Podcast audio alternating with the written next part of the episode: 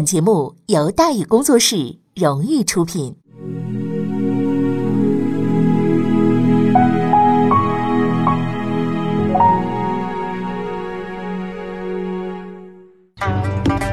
说书唱戏劝人方，三条大道走中央，善恶到头终有报，人间正道是沧桑。给您续上一杯茶，我慢慢的说，您细细的品。听大宇话说。明朝除了咱们广播直播以外啊，我们还在喜马拉雅独家网络发布。各位呢，可以登录喜马拉雅手机和电脑客户端，搜索“大禹茶馆”，选择收听。上期节目咱们说到哪儿啊？咱们说到舍身入宫，魏忠贤几经浮沉，奉圣夫人刻印月不知好歹。天启二年，明熹宗朱由校结婚了。皇帝嘛，娶媳妇那太正常了，谁也没话说。可是这位客阿姨不高兴了啊！得说一下，这位客阿姨这一年呢三十五了。突然，这位客阿姨就跳江出来说了一些不着边际的话啊！用这个史籍《明记北略》的话说，叫“客氏不悦”。哎，奇了怪了，皇帝结婚，保姆不悦，这个事情有点无厘头吧？更无厘头的是，朱由校同志非但没有不悦，还亲自跑到保姆家说了半天的好话。并且当即表示，今后我临幸的事情就交给你负责了，你安排哪个妃子，我就上哪儿过夜去，绝对服从指挥。这就有点太过分了吧？很多人都极其的不满，说你一保姆老是赖在宫里边，还敢插手后宫。某些胆大的大臣先后上书要求客氏出宫。这件事儿说起来呀，确实不得光彩。皇帝大人迫于舆论压抑啊，只好同意了。但是在客氏出宫当天，人刚出门，熙宗就立刻传于内阁，说了这么一句话：说今日出宫，午膳之晚未尽，暮祀之晚，痛心不已。着实进宫奉位，外廷不得反击。这段话的意思就是，客氏今天出了宫了，我中午饭到现在我都没吃呢。哎，我这这一天我就在这想他了，非常的痛心。哎呀，怎么能够离开我？还是让他回来安慰我吧。你们这些个大臣，不要再烦我了。傻子都知道。你从这话里能看得出来吧？两个人之间肯定存在着一种十分特殊的关系啊。对此呢，后半生竭力揭批魏忠贤、猛挖其人性污点的刘若愚同志，曾在著作当中啊，有过这么一句话，叫“输出输入，人多压制，道路流传，讹言不一，尚有非臣子之所忍言者。”这句话的意思就是，经常进进出出，许多人都惊讶，也有很多谣言，那些个谣言做臣子的都不忍心提。这个话就非同小可了。所谓臣子不忍心提，那是瞎扯；不敢提，那是真的。朱由校的母亲王才人死得早，他爹当了几十年太子，自己命都难保，这一代人的事儿都搞不定，哪有时间关心下一代人呢？所以朱由校基本算是客氏养大的。十几年朝夕相处，而且客氏又是妖艳美貌，品行淫荡，要有点什么瓜田李下，是吧？鸡鸣狗盗的，这似乎也是可以理解的。就年龄而言呢，客氏比朱由校啊大了十八岁，按说不该引发猜想。可惜明代皇帝在这方面那是有前科的。你比如说成化年间的明宪宗同志，他那个保姆万贵妃就比他大十九岁，后来还不是名正言顺的啊半辈子住到一起去了吗？就年龄差距而言，客氏也技不如人呢，没能打破万保姆的记录啊。如此看来，传点绯闻这玩意儿太正常了。当然了。这俩人之间到底有没有猫腻儿，谁都不知道，知道也不能写。但可以肯定的是，皇帝陛下对于这位保姆是十分器重的。客氏呢，就是这么个人物啊，皇帝捧，大臣让，就连当时的东厂提督太监和内阁大臣都得要给他几分面子。对于年过半百的魏忠贤而言，这个女人是他成功的唯一机会，也是最后的机会。于是他下定决心，排除万难，一定要争取到这个人。而争取这个人的最好方法，就是让他成为自己的老婆。哎，你没看错啊，这个你也没听错，我也没说错，对吧？事实就是这样。虽然魏宗贤是个太监，但他是可以找老婆的。作为古代宫廷的传统，太监找老婆有着悠久的历史。事实上，还有专用名词叫对神儿。对神儿就是大家一起吃饭，但在宫里边你要跟人对神儿，人家不一定肯。历代宫廷里有许多的宫女儿，平时不能出宫，而且没啥事儿干。那但是也不能嫁人呢，长夜漫漫，寂寞难耐，闲着也是闲着，怎么办？许多人就在宫里边找对象啊。可是宫里边除了皇帝以外，没男的人，没男人呢。找来找去，那长得像男人的就只有太监了。没办法，凑合着吧。虽说太监呢已经是残缺的男人了，但是毕竟他不是女人呢。反正有名无实，对不对？大伙儿一起过日子，说说话也就凑合了，排解一下内心的苦闷，对吧？这种现象呢，就是所谓的对神儿。自明朝开国以来，就是后宫里的经典剧目，经常的上演。一般呢，皇帝也不怎么管，但是要遇到凶恶型的，还是相当危险的。比如说明成祖朱棣，据说被他看见，当头就是一刀，眼睛都不带眨的。到明神宗这一代呢，开始还管管，后来也都不上朝了，自然也就不管了。但是魏忠贤要跟克氏对神，还有一个极大的障碍，就是人克氏已经有对象了。其实这个对神啊，和那个谈恋爱也差不多，也有第三者插足，路边野花四处采，寻死觅活这些个俗套剧情也有。但这一次情况有点特殊，因为克氏的那位对神恰好是魏朝。哎，之前咱们说过了，魏朝是魏忠贤的老朋友，还帮他介绍过工作，关系呢是相当的好。所谓朋友妻不可欺，这玩意儿就是个问题了。但是魏忠贤先生又一次用事实证明了他的无耻。面对朋友的老婆，二话不说，光膀子就上，毫无心理障碍。但人民群众都知道，要找对象那是有条件的。克氏那就不用说了，皇帝的乳母，宫里的红人不到四十，妖艳美貌，品行淫荡。而魏朝是王安的下属，任职乾清宫管事太监，还管兵账局，那是太监里的成功人士啊。人家和克氏那叫门当户对。相比而言，你魏忠贤呢也就惨多了吧？就一管仓库的，靠山也倒了，要挖墙角，你这个太渺茫了。但是魏忠贤啊，没有妄自菲薄，因为他有一魏朝没有的优点，什么优点？胆儿大。作为曾经的赌徒，魏忠贤胆子是相当的大，相当敢赌。表现在克氏身上就是敢花钱，明明没多少钱，还敢拼命花。不但拍克氏的马屁，花言巧语。还经常给他送名贵时尚礼物啊，什么驴包啦，什么之类的，啊，就是这些东西，他相当的有杀伤力，是吧？这还不算呢，他隔三差五呢还要请客室吃饭，吃饭的档次是六十肴一席，费至五百金。翻译成现在的白话就是说，一桌六色菜要花五百两银子，五百两银子，人民币四万多啊，就一顿饭。没老太太魏忠贤的消费水平，你你说是不是有点有点过高了啊？哎人穷不要紧，只要胆子大，这就是魏忠贤公公的人生准则。其实这一招到今天也还能用。比如说你家不富裕，就六十万啊，那你要是敢拿这六十万去买个戒指求婚，没准真能蒙个把人回来。外加这个魏太监不识字儿，看上去傻乎乎的，老实的不行，实在是宫中女性的不二选择。于是乎呢，短短半年之内，克氏就把老情儿呢丢到脑后了，接受了这位第三者。然而，在另外一本史记当中，事情的真相并非如此。几年之后，一个叫宋启凤的人跟着父亲呢到了京城，因为他们家和宫里太监关系不错，所以经常的进宫转悠。在这里，他看到了很多，也听到了很多。几十年之后呢，他把自己当年的见闻呢写成了一本书，取名叫《拜说》。所谓“拜”，就是野草。宋启凤先生的意思是，他的这本书啊叫野路子。您看了之后爱信不信，就当图一乐，他也不在乎，是吧？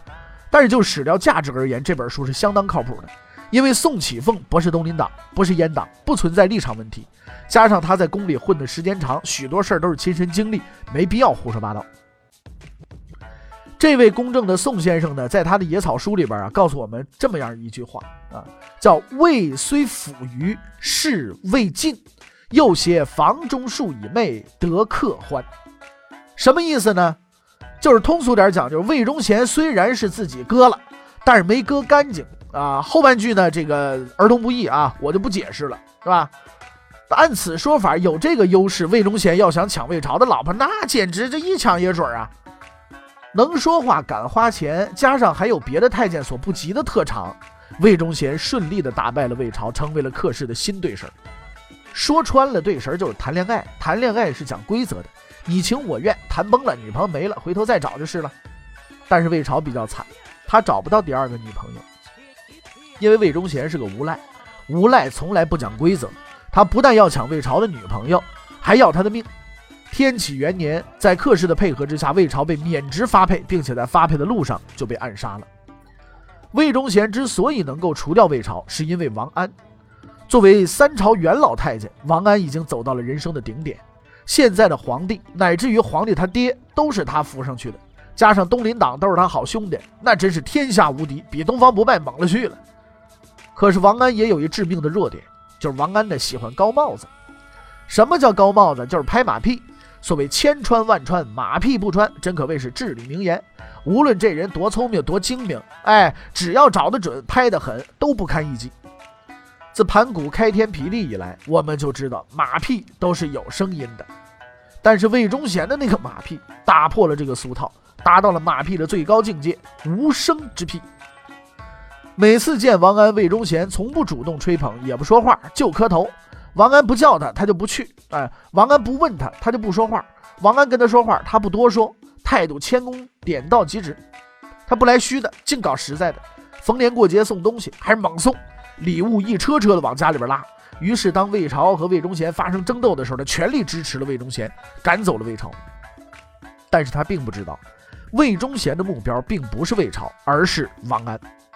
此时的魏忠贤已经站在了门槛上，真要说再走一步就能获取至高无上的权利，但是王安就站在他的面前，必须铲除此人，才能继续前进。跟之前对付魏朝一样，魏忠贤毫无思想障碍，朋友是可以出卖的，上级自然也可以出卖嘛。作为一个无赖混混人渣，无时无刻他始终牢记自己的本性。可是你能怎么办呢？王安不是魏朝啊。这个人不但地位高、资格老，那跟皇帝关系也好啊，路子也猛。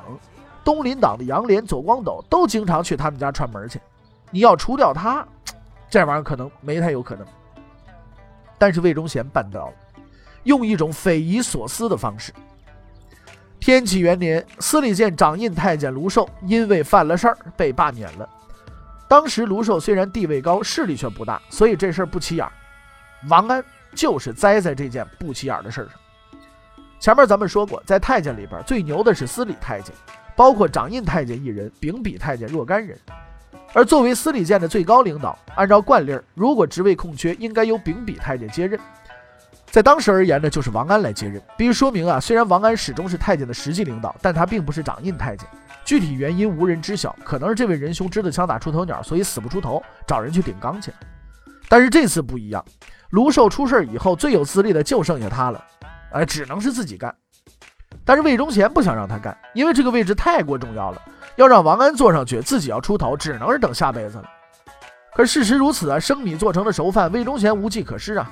王安也是这么想的，他打点好一切，并接受了任命，按照以往的惯例写了一封给皇帝的上书，主要意思就是我无才无能，我干不了，希望皇上另找贤能之类的话。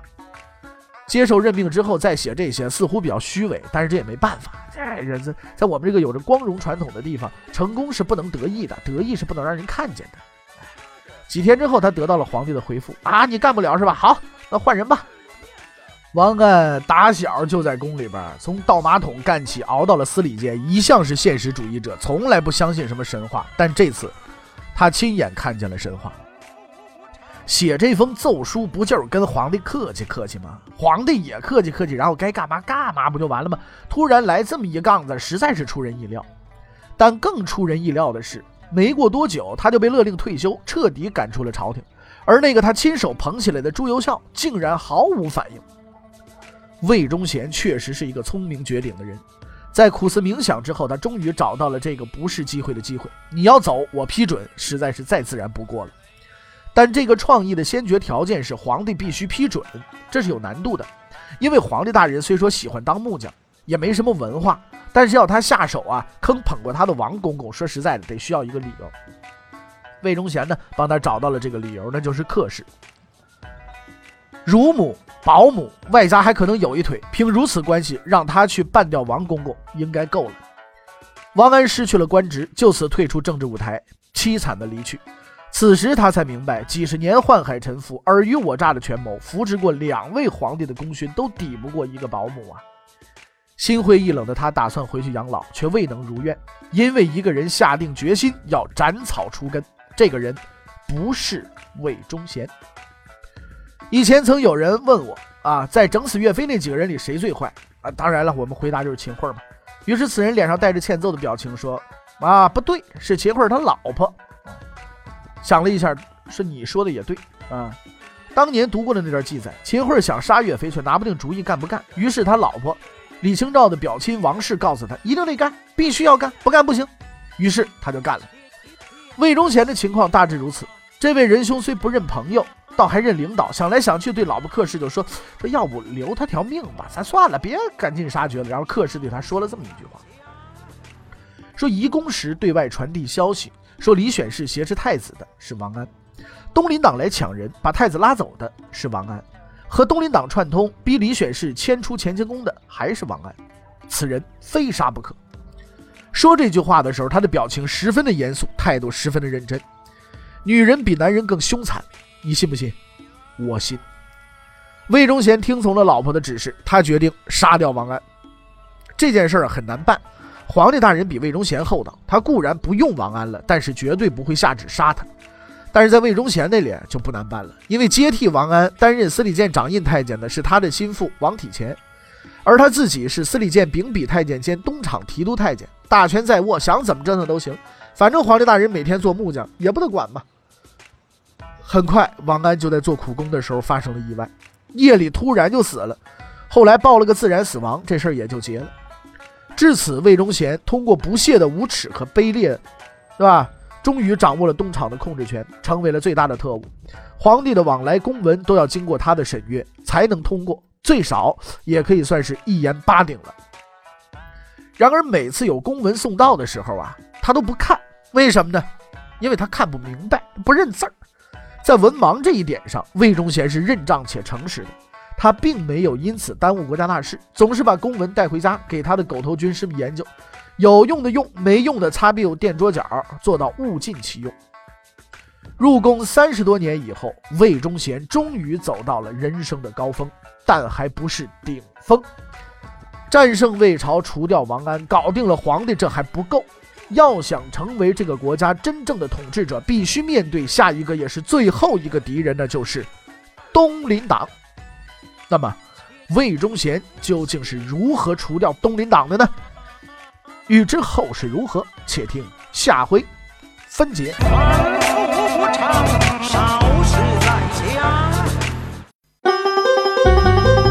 各位，你想跟大禹交流吗？你想跟大宇辩论吗？你想给大宇指出错误吗？来微信吧，微信搜索订阅号“大宇茶馆”，哎，就能实现了。记住啊，宇是宇宙的宇。